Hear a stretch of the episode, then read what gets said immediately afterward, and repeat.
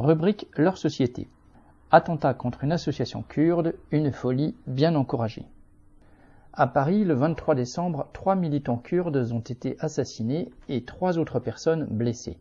L'auteur de la tuerie, qui venait une dizaine de jours plus tôt d'être libéré d'une détention provisoire, n'en était pas à son coup d'essai. Il avait en particulier, le 8 décembre 2021, attaqué au sabre un campement de migrants du parc de Bercy dans le 12e arrondissement parisien, blessant deux réfugiés.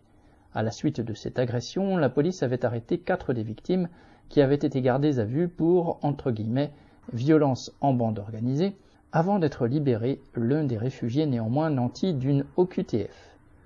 Cette fois, ce sont trois militants du mouvement nationaliste kurde qui ont été tués dont une responsable politique et un chanteur réfugié, auparavant emprisonné en Turquie pour ses chansons en langue kurde et son opposition au régime. Deux des victimes ont été atteintes dans les locaux du centre culturel kurde de la rue d'Anguien, l'autre dans le restaurant situé en face. Après avoir été stoppé dans un salon de coiffure proche, l'assassin présumé, selon la formule, a été arrêté et, avant d'être mis en garde à vue le 25 décembre, confié à l'infirmerie psychiatrique de la préfecture de police.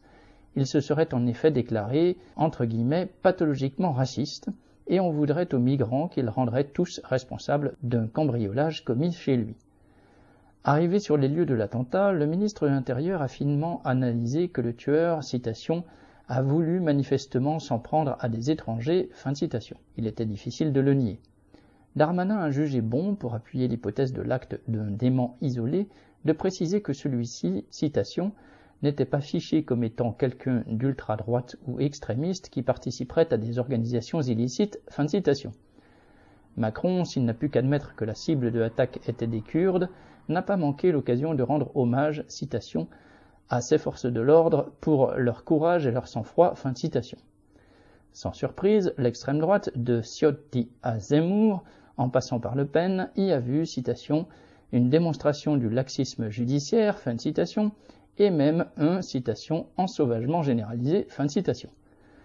Quoi qu'ils en disent, même s'ils n'en sont pas à approuver ouvertement le geste du tueur, c'est précisément ce climat malsain généré par la propagande raciste de l'extrême droite et surtout par la politique anti-migrant du gouvernement qui entretient un terrain favorable à ce genre de passage à l'acte. Mais l'explication des faits comme le geste d'un psychopathe raciste, mais isolé, a du mal à convaincre et ne convainc pas les associations kurdes en particulier. Les étrangers, que son délire le poussait à cibler par hasard, se sont trouvés être précisément ceux du centre culturel kurde. Les victimes étaient connues pour leur militantisme au sein du Parti des travailleurs kurdes, le PKK, violemment combattu en Turquie et ailleurs par le président turc Erdogan. L'assassin est intervenu juste à l'heure où devait se tenir dans les locaux du centre une réunion préparatoire à la commémoration de l'assassinat dix ans plus tôt, de trois autres militantes nationalistes kurdes dans un autre centre du même quartier. Selon le journal L'Humanité, cet assassin, opportunément sorti de prison, aurait même été déposé par une voiture après un périple à Saint-Denis, juste devant le centre de la rue d'Anguien, où il a tué précisément des militants. Trop de coïncidences effaçant le hasard, on ne peut que citer un porte-parole du Conseil démocratique kurde de France, CDKF, citation, que personne n'essaie de nous faire croire qu'il s'agit d'un simple attentat orchestré par l'extrême droite. Le fait que nos associations soient prises pour cible relève d'un caractère terroriste et politique. Et en effet, si l'assassin est sans doute un psychopathe, ce ne serait pas la première fois qu'un tel personnage aurait pu être manipulé, en l'occurrence par les services d'Erdogan. Ceux-ci se sont d'ailleurs manifestés de leur côté, puisque, à Ankara, l'ambassadeur de France a été convoqué le 26 décembre pour se voir signifier le mécontentement du pouvoir turc face à ce qu'il considère comme de la propagande anti-Turquie lancée, par les cercles du PKK, fin de citation.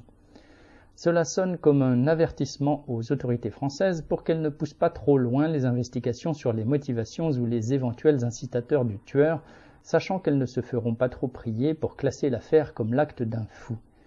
Les associations kurdes s'étonnent en tout cas et on les comprend, que cet attentat n'ait pas été qualifié d'entreprise terroriste comme il l'aurait été à coup sûr s'il était venu d'un musulman. Et l'émotion n'est pas près de retomber, comme l'ont montré les 24 et 26 décembre à Paris et dans d'autres villes, des centaines de manifestants.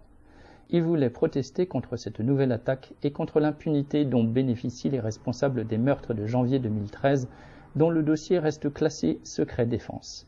La police était bien sûr présente avec ses matraques. Viviane Lafont.